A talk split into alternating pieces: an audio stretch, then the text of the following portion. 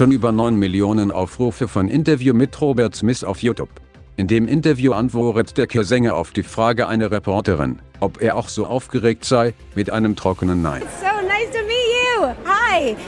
Congratulations, the Cure Rock and Roll Hall of Fame inductees 2019. Are you as excited as I am? Um, by the sounds of it, no. Im Interview verrät Robert Smith außerdem, dass es ein Neukill-Album geben wird. Handgeschriebene Texte und Porträts von Bob Dylan in einem Museum in Tulsa, Oklahoma. Der Musiker Bob Dylan ist bekannt für seine Songs. Nur wenige kennen seine Porträts.